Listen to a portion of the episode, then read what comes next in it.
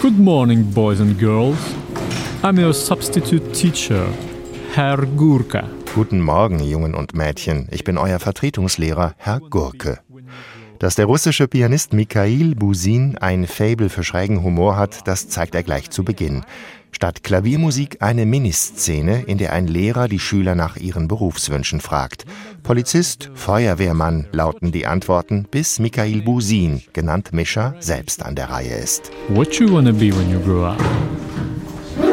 I wanna be an artist. A performance artist.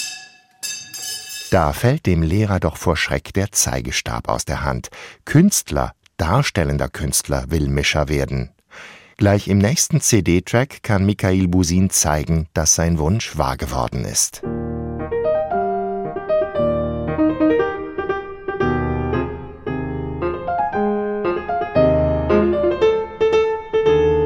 Michael Busin spielt die Suite Le Beguinage, der Beginenhof, 1949 komponiert vom dänischen Komponisten Ruud Langgaard. Musik, die ich vorher noch nie gehört habe, aber so geht es mir mit fast allen Stücken, die Busin auf seinem Album L'Oiseau Rebelle präsentiert. Bis auf drei Ausnahmen ist es ausschließlich Musik von Komponisten aus dem 20. und 21. Jahrhundert. Darunter Namen wie Stockhausen und Cage, aber auch weniger bekannte wie Cornelius Cardew oder Christophe Bertrand, ein französischer Komponist, der 2010 im Alter von nur 29 Jahren Suizid begeht. Sein Stück Haiku ist faszinierend schillernde Musik, eine Hommage an Olivier Messiaen.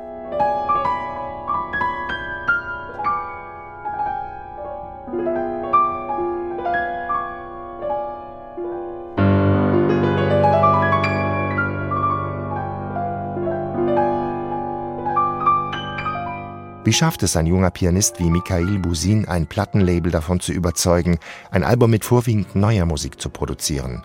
Ganz einfach, er gewinnt 2020 den internationalen Klavierwettbewerb in Orléans. Busin erhält nicht nur den ersten, sondern gleich noch zwei weitere Preise. Und deshalb darf er im Mai 2021 sein erstes Soloalbum aufnehmen, mit einem Programm seiner Wahl. Dazu zählen auch die Three Winter Potatoes aus den 1960ern des britischen Komponisten Cornelius Cardew, der mit Größen wie Stockhausen und Cage zusammengearbeitet hat.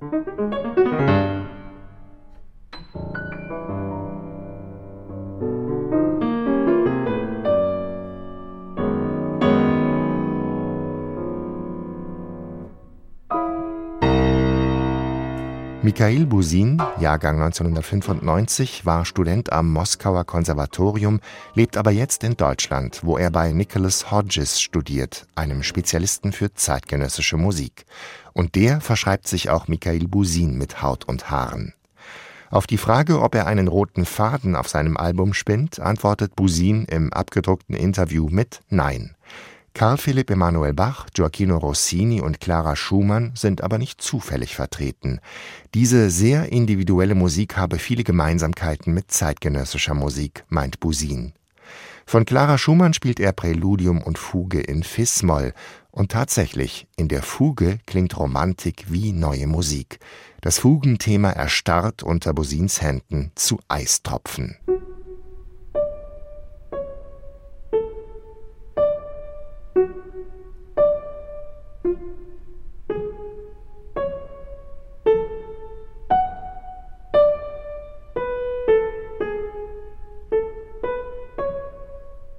Puristen schütteln bei diesem Zeitlupentempo sicherlich den Kopf. Eine faszinierende Hörerfahrung sind Michael Busins Interpretationen allemal.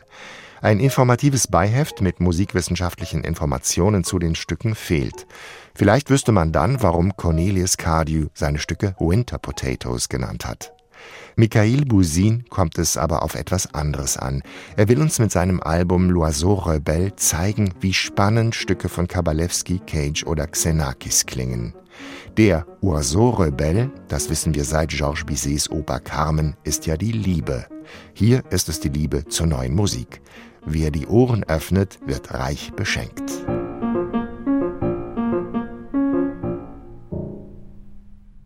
Neue CDs in HR2 Kultur.